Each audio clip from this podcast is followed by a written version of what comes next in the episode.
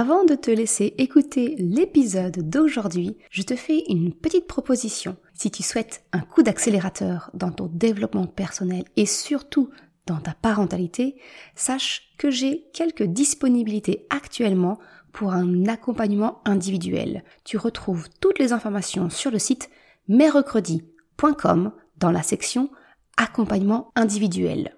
Et je te laisse ainsi peut-être prendre contact avec moi pour un appel découverte. À très vite et maintenant, bonne écoute. Je suis Maude et tu écoutes l'épisode 6 du podcast S'élever en même temps que son enfant. Dans cet épisode, nous allons parler du harcèlement des enfants à l'école. Comment prévenir et surtout comment réagir quand tu constates que ton enfant est victime de harcèlement.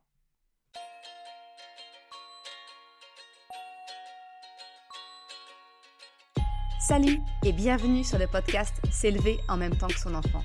Je suis Maude, coach certifié chez Mercredi, mais surtout maman de trois enfants. Sur ce podcast, je t'aide à conjuguer la bienveillance avec la réalité de ton quotidien de maman. Utiliser ton choix d'une parentalité bienveillante comme un accélérateur de ton propre développement personnel. T'aider à changer de regard sur les situations que tu vis avec ton enfant pour t'en servir, pour grandir et apprendre sur toi. Aujourd'hui, nous allons voir comment combattre le harcèlement à l'école. Ce fléau qui touche les enfants, ce schéma qui commence dès la cour de récréation de maternelle, de primaire, et qui, une fois installé, peut perdurer toute la vie sous d'autres formes en grandissant. Du cyberharcèlement, du harcèlement moral et psychologique, du harcèlement au travail, du harcèlement sexuel. Quand bourreaux et victimes ont pris le pli et endossent ce rôle pour construire leur vie.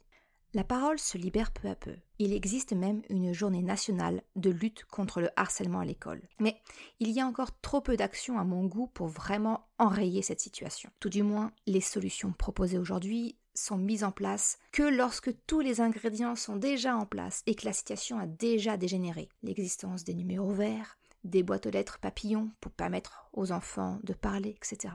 Mais moi, j'aimerais que le problème soit abordé à la racine pour que nos enfants n'aient pas à vivre cela en fait. Tu le sais, si je t'en parle aujourd'hui, c'est que le sujet me touche tout particulièrement. J'ai connu le harcèlement. Alors heureusement pour moi, c'était encore l'époque des dinosaures, hein, dixit mes enfants. Comprends par là, c'était l'époque où il n'y avait pas Internet, il n'y avait pas de téléphone portable, ni de réseaux sociaux. Donc en fait pour moi, bah, quand l'école s'arrêtait, bah, cette parenthèse s'arrêtait pour moi aussi. Je pouvais respirer.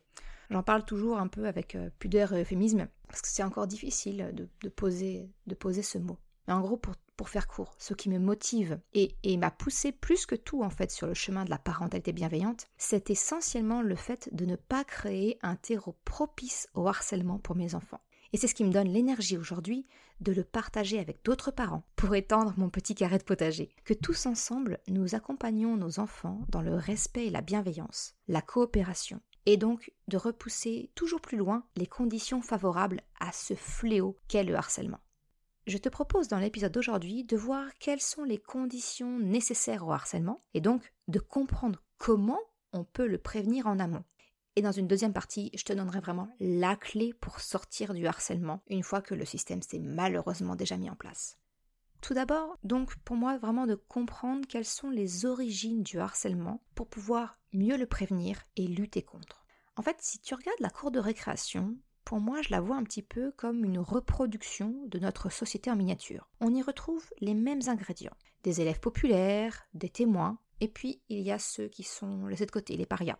Il y a la règle, le règne de la loi du silence, de la loi du plus fort. Il y a des échelles graduelles de violence, des brimades, des moqueries, de l'isolement, de l'intimidation, des insultes, des bagarres, du racket. Voilà, c'est très facile d'imaginer tout ça et le tout qui est chapeauté par une instance d'autorité qui est représentée à l'école par les professeurs des écoles qui tentent de maintenir le bon ordre. J'ai beaucoup aimé dans le livre Te laisse pas faire l'image que donne Emmanuel Piquet en expliquant que notre enfant peut être la victime de deux types de personnalités au sein de la cour de récréation. Il y a tout d'abord les, enfants du type euh, Lady Di, un enfant tellement charismatique, rayonnant, que les autres élèves veulent graviter autour de lui pour bénéficier de son aura, de sa gentillesse, sa bonté naturelle. En fait, avec ces enfants, le processus de harcèlement ne se met pas en place car ils sont vraiment gentils, ils n'ont aucune mauvaise intention. Mais cela n'empêche pas nos enfants de souffrir quand le regard du type Lady Di se tourne vers quelqu'un d'autre. C'est alors à nous de gérer euh, bah, les premiers chagrins d'amour, les premiers chagrins d'amitié. Le deuxième type de personnalité est plutôt du genre Nelly Olson. C'est un enfant qui use de la peur, de menaces, pour asseoir sa popularité et son leadership. Nelly Olson fait régulièrement souffrir ses courtisans, mais les maintient à terme dans sa cour parce qu'elle en a besoin pour assurer sa popularité. C'est un savant mélange de chaud et de froid, un équilibre pour maintenir les autres dépendants mais soumis. C'est le type de personnalité qui est très souvent rencontré dans le cas de harcèlement. Mais alors pourquoi les enfants deviennent des Nelly Olson en puissance? Pourquoi est-ce que notre petit ange, notre tête blonde, peut se révéler, dans certaines situations, une Nelly Olson? Car non, on ne naît pas Nelly Olson, on le devient. Pour comprendre cela, je vais te partager les deux ingrédients qui, à mon sens, peuvent donner naissance à des situations de harcèlement.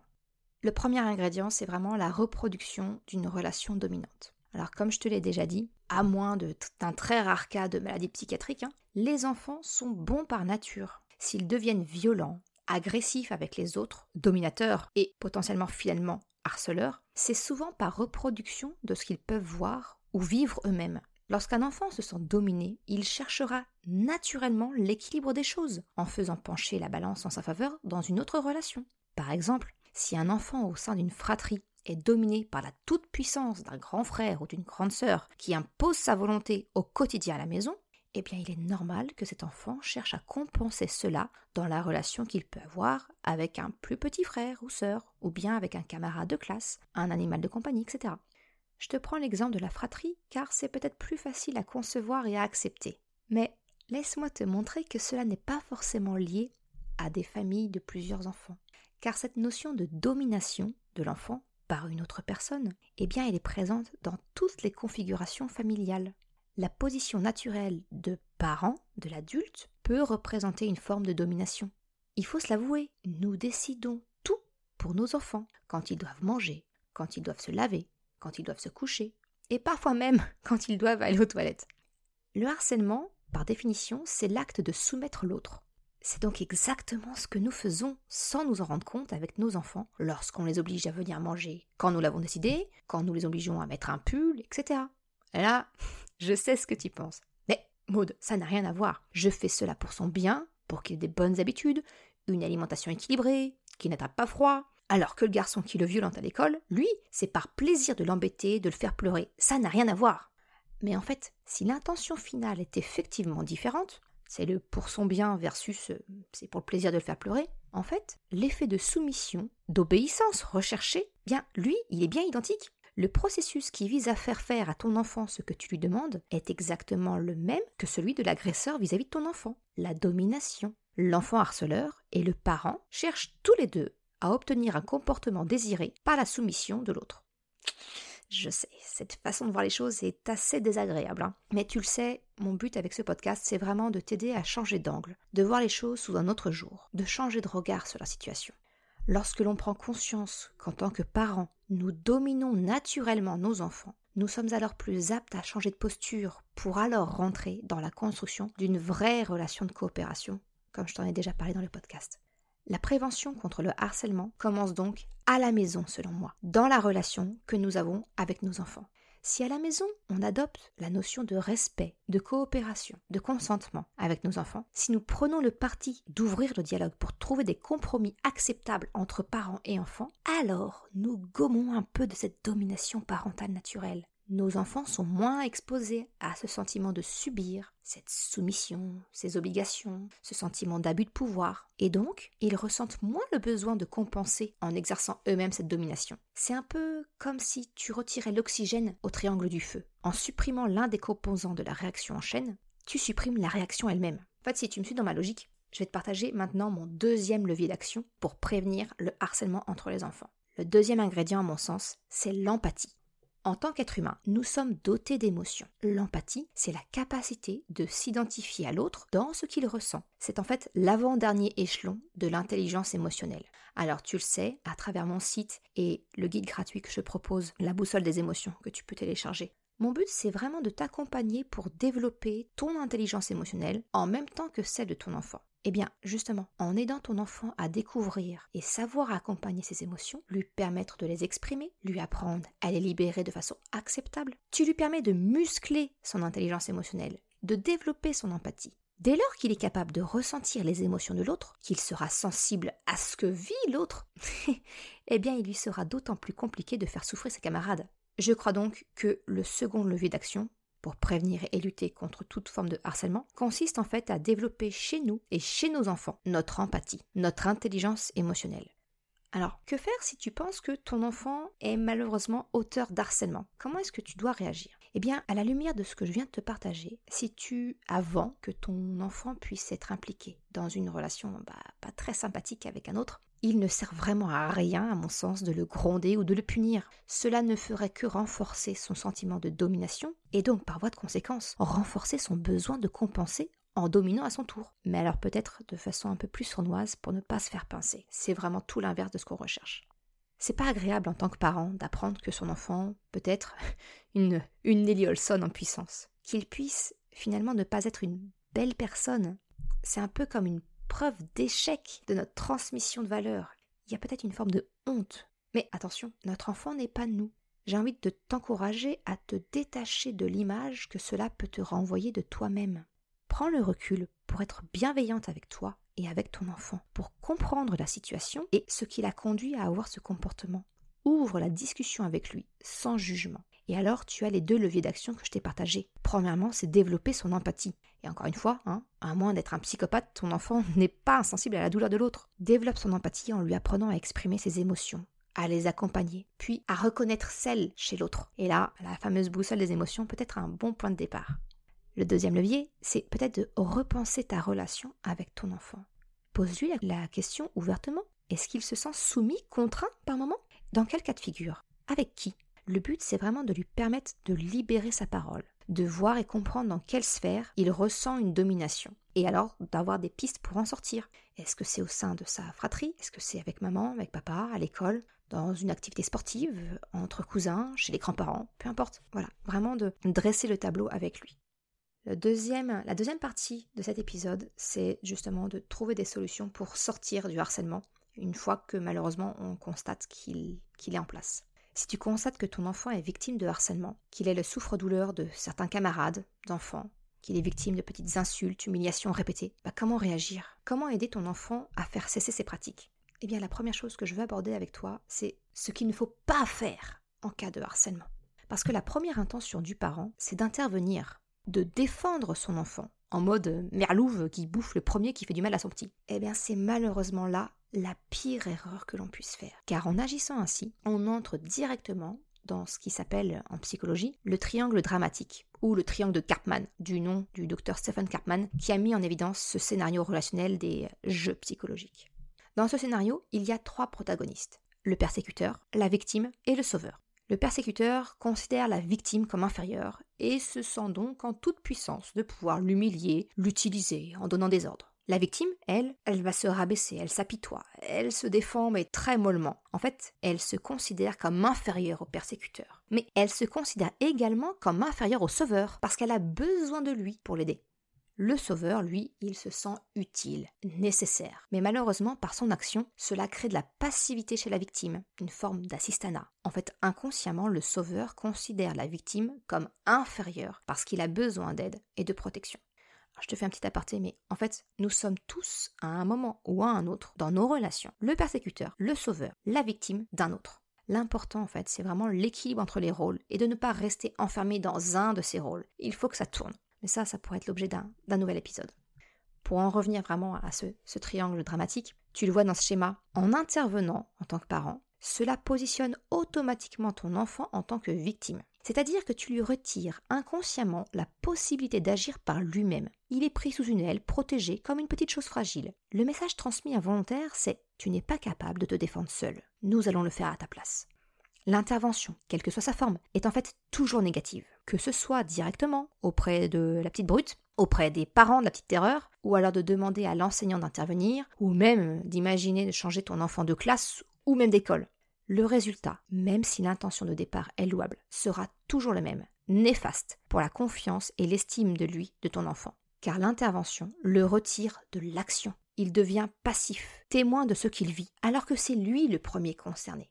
Les conséquences, si l'adulte intervient, En fait, je vois trois conséquences négatives à intervenir quand tu constates que ton enfant est victime de harcèlement. La première, c'est ce que je viens de te le dire, c'est la baisse de l'estime de ton enfant, car il va se sentir faible, fragile. Tous les signaux qui lui sont envoyés lui démontrent qu'il a besoin d'être protégé. Le deuxième effet qui se coule, ce sont les représailles car il y en aura. L'agresseur étant attrapé et probablement puni ou grondé, son sentiment de soumission sera exacerbé, renforcé, et qu'est-ce qu'il va chercher à faire? Naturellement, à compenser en dominant en retour, encore plus fort, mais cette fois de façon plus sournoise et discrète, pour éviter les représailles. L'agresseur en fait apprendra bien de ses erreurs, mais pas de la façon dont nous l'imaginons et le souhaitons. Et la troisième conséquence négative que je vois à cela, c'est que ton enfant, subissant un violent retour de flamme, il ne voudra plus, il n'osera plus t'en parler, de peur que cela ne recommence. Euh, je te dis cela euh, étant cette petite fille qui euh, demandait à sa maman des bains moussants pour éviter qu'elle ne voie les bleus sur ses jambes, qu'elle soit bien cachée sous la mousse. Je ferme la parenthèse. En fait, tu vois, en voulant bien faire, en voulant protéger ton enfant, eh bien, la conséquence indirecte, ce sera une potentielle rupture de la communication sans pour autant avoir fait cesser les agissements. Alors à ce stade, tu dois te dire, eh, c'est bien gentil Maud, mais alors si je peux pas protéger mon enfant, qu'est-ce que je peux faire? C'est sans espoir, c'est ça? Non, naturellement non, et je vais pas te laisser sans piste pour sortir de ce cercle vicieux. Effectivement, ça va être un épisode un peu plus, un peu plus long, mais pour moi c'est vraiment un sujet important. Donc je vais t'aborder ce qu'il faut faire en cas de harcèlement. Parce que tu l'as compris, grâce à ce fameux triangle de Karpman, le principal problème quelque part, de la victime, c'est de se sentir inférieure et de devenir passive dans la relation si le sauveur intervient. Ce sont donc sur ces deux leviers d'action en parallèle qu'il faut travailler, la confiance et la mise en action. Concernant la confiance, la première clé, c'est donc de renforcer la confiance en lui de ton enfant, renforcer son estime de lui. Alors pour cela, je te propose de réécouter ses besoins, l'épisode 5 du podcast, intitulé Les 4 clés pour développer la confiance en soi de ton enfant.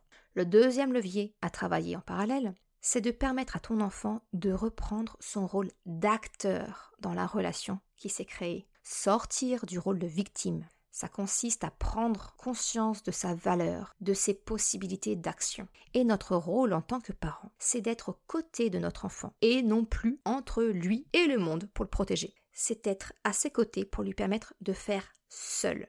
Ok, ça te fait une belle jambe. Hein. Concrètement, ça donne quoi d'être à côté de notre enfant quand celui-ci est victime de harcèlement? J'y arrive je te propose un plan d'action en quatre points si tu constates que ton enfant est victime de harcèlement. La première chose, c'est vraiment accueillir, accueillir les émotions de ton enfant, accueillir ce qui s'est passé. C'est encourager ton enfant à parler et à s'exprimer. C'est revivre la scène qui sera douloureuse en formulant je me sens, j'ai besoin de.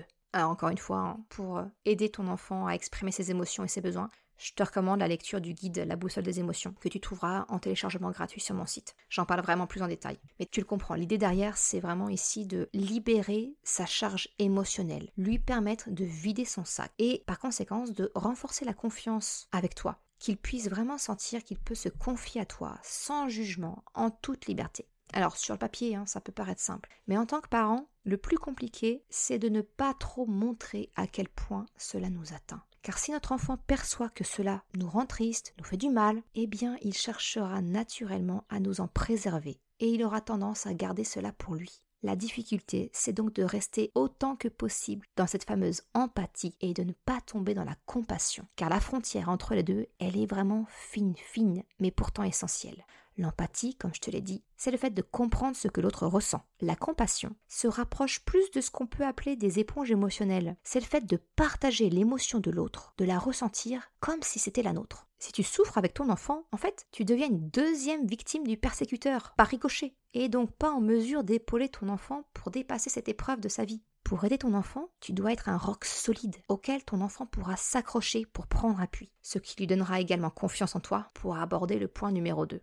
Le point numéro 2, c'est de lui expliquer comment réagir. Mais tu dois faire ressentir à ton enfant ton assurance pour qu'il ait confiance dans tes propositions. Parce que ce que tu vas lui proposer, c'est un virage à 180 degrés par rapport à ce qu'il est attendu habituellement. En fait, je vais te demander de prendre le contre-pied par rapport à ce que te dicte ton instinct de mère louve. Généralement, la réaction des enfants victimes sont de deux types. Soit c'est le silence, le repli, ou alors des faibles Mais arrête, euh, je vais le dire deuxième possibilité, c'est une explosion spectaculaire, une, colère démesurée, une crise de sanglots qui offre finalement un spectacle distrayant aux autres enfants. Alors dans le premier cas, le cas de l'enfant replié soumis, eh bien si dans les mots il y a bien une demande de mettre fin à l'attaque, mais arrête, euh, bah, le comportement laisse paraître tout le contraire, avec une posture de soumission. Le persécuteur n'a aucune réelle résistance, aucune conséquence négative émanant de sa victime. C'est donc une confirmation de son pouvoir. Et tu le sais, j'en ai déjà parlé de l'importance du langage non verbal dans la communication. Ici, elle devient cruciale. Si le langage verbal exprime bien des accords, tout le langage non verbal de l'enfant harcelé donne raison à son agresseur. C'est donc un point non négligeable à considérer. Le langage non verbal, ce sont les attitudes, les gestes, la posture, les expressions du visage, les intonations de la voix, qui accompagnent les mots et donnent le sens en fait de la communication. Si ton enfant dit arrête, euh, mais. Euh, mais qu'il se contredit par la faiblesse de son ton, de sa posture recroquevillée, bah alors c'est un feu vert pour l'harceleur. Dans le second cas de figure, là où peut-être ton enfant va exploser et offrir une réaction tellement disproportionnée, bien qu'elle devienne un divertissement pour les autres enfants, et eh bien dans ce cas, le persécuteur prend le pouvoir parce qu'il a en quelque sorte une télécommande spéciale capable de faire réagir ton enfant à coup sûr. Il sait comment l'utiliser, il use et abuse de son pouvoir sur ton enfant pour le faire exploser à sa guise. Et dans ce cas, tu le comprends. Son pouvoir, c'est la capacité de contrôler les réactions de ton enfant. Il utilise en plus les colères et les pleurs mal contrôlés afin de le ridiculiser davantage. Le point commun entre les deux types de réactions, tu le vois, c'est le comportement de ton enfant face à l'attaque. Eh bien, tu vas donc proposer à ton enfant de revoir complètement sa posture, sa réaction, pour ne pas réagir de la façon dont s'attend le persécuteur. C'est lui faire perdre de son pouvoir, car il n'est plus alors en mesure de prédire comment ton enfant va réagir. C'est ainsi qu'on sort du triangle dramatique, en reprenant le pouvoir dans toute sa puissance. C'est provoquer l'agresseur pour le faire sortir de son piédestal où il se sent en sécurité. Alors tu vas le voir, mes propositions sont volontairement provocantes car c'est ainsi que ton enfant peut sortir de son rôle de victime, adopter une réaction et un comportement totalement inattendu par l'autre. Le but, c'est que ton enfant passe en mode acteur et que le ton qui lui est associé soit en accord. Alors attention, il ne s'agit pas de répondre à la violence par de la violence, mais il s'agit de dire à ton enfant qu'il renvoie à l'expéditeur la violence qu'il reçoit c'est reprendre une position symétrique à l'agresseur en sortant de la soumission. C'est une sorte de judo verbal. Parce que sans soumission, bien, il n'y a plus de pouvoir. Et sans pouvoir, eh bien, Nelly Olson, elle peut aller se rhabiller. Car sa popularité et son pouvoir sont potentiellement en danger. Elle y réfléchira deux fois avant de s'en prendre de nouveau à ton enfant.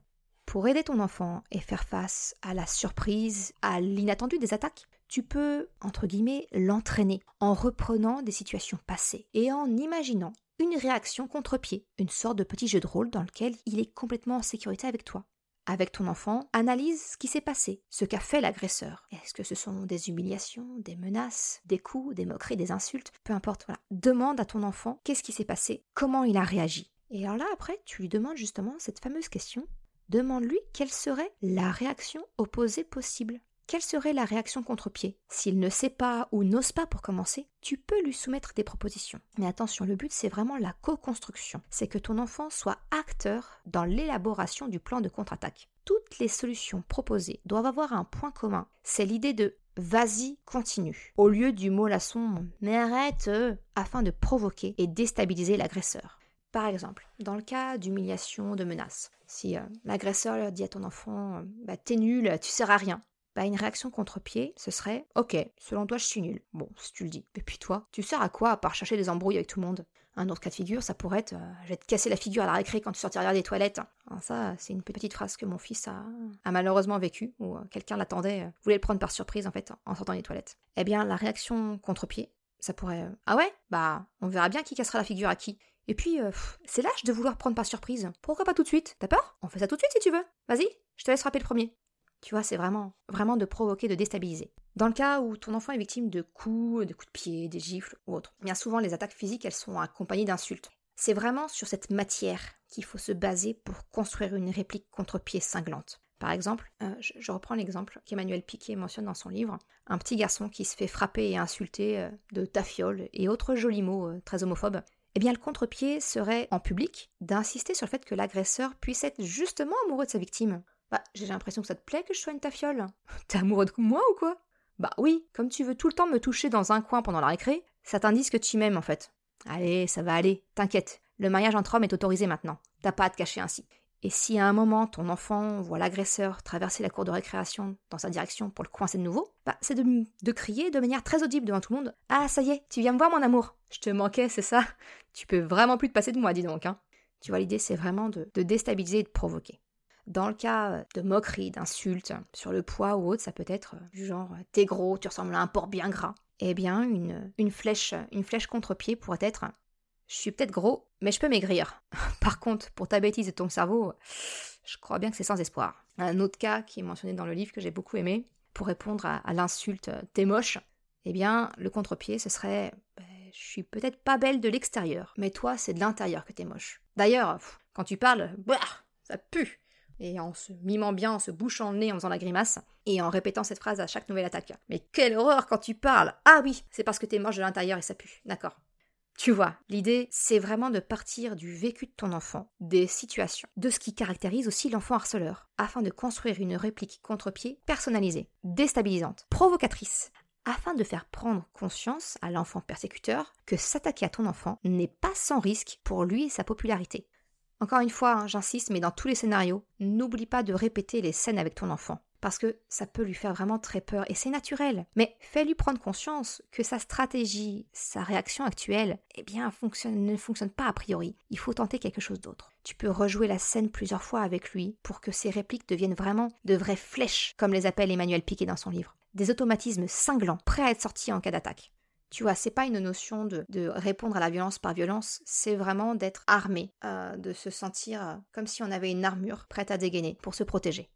Le troisième point de mon plan d'attaque, c'est tout en discutant avec ton enfant, tu t'en rends compte, comme cette stratégie elle est vraiment basée sur une forme de provocation, bah, il peut quand même être intéressant de prévenir les personnes qui gravitent autour de leur relation que ce soit les enseignants, euh, le conjoint ou la conjointe, les grands-parents, quelles que soient les personnes impliquées, mais les prévenir de ce qui se passe et surtout, surtout de ce qui est mis en place pour faire changer la situation. Parce que pour un enseignant, voir un enfant qui semble discret en apparence, tranquille dans la cour de récré, eh bien tout d'un coup, de le voir tenir tête avec des mots provoquants, ça peut choquer et générer de l'incompréhension. Alors vaut mieux peut-être alors prévenir de ce qui se passe et demander à cette personne de laisser notre enfant s'affirmer. Mais surtout, n'oublie pas, le but ici, c'est toujours de rendre ton enfant acteur. Il est donc essentiel d'avoir son accord avant de prévenir d'autres personnes. C'est lui qui décide, car c'est lui qui est concerné. Tu peux lui expliquer, le rassurer que c'est uniquement s'il accepte que tu préviendras l'équipe enseignante, par exemple. Et qu'ils auront bien la consigne de ne pas intervenir, seulement d'être présent en support si ton enfant en ressent le besoin. En procédant ainsi, avec son accord, cela renforce également la confiance qu'il a en toi, car il sait que tu n'iras pas dans son dos, entre guillemets, avertir l'enseignant ou l'enfant harceleur. Cela renforce son sentiment bah, de faire équipe avec toi, qu'il a un soutien loyal et fidèle. T'es un peu le Robin de ton enfant qui est Batman. Le dernier point, c'est le débrief après la mise en action. Le but, c'est vraiment de reprendre, si besoin est, hein, pour ajuster les contre-pieds, aiguiser de nouvelles flèches, mais en général. Ton enfant se sentant armé de ses flèches, se sentant épaulé, il reprend le pouvoir sur la situation en se sentant acteur. Et donc déjà, il a déjà un changement dans sa posture qui à lui seul peut suffire à envoyer un signal non verbal aux autres de ne pas venir le chercher car il n'est pas, entre guillemets, faible. Tu le vois donc, la clé pour aider ton enfant à sortir d'une situation de harcèlement, ce n'est pas de le protéger en t'interposant entre lui et le monde mais c'est vraiment de le soutenir en l'encourageant dans ses capacités à faire face. C'est muscler sa confiance en lui et en lui proposant une posture radicalement opposée. Ceci dans le but de sortir du rapport dominant-dominé et de retrouver un équilibre. Je te remercie d'avoir écouté cet épisode jusqu'à la fin. Tu retrouveras une retranscription sur le site mercredi.com ainsi que les références des livres qui m'ont été utiles pour écrire ce podcast. Si tu as aimé cet épisode, s'il t'a été utile, je t'invite à le partager, à en parler autour de toi, ou si le cœur t'en dit, de me laisser une note 5 étoiles sur Apple Podcast. Cela me permet de faire connaître le podcast et m'encourage à progresser. Un grand merci à celles et ceux qui prendront le temps de le faire. Je te souhaite une excellente journée, après-midi, soirée, quel que soit le moment où tu écoutes, et je te dis à très vite dans un nouvel épisode. Ciao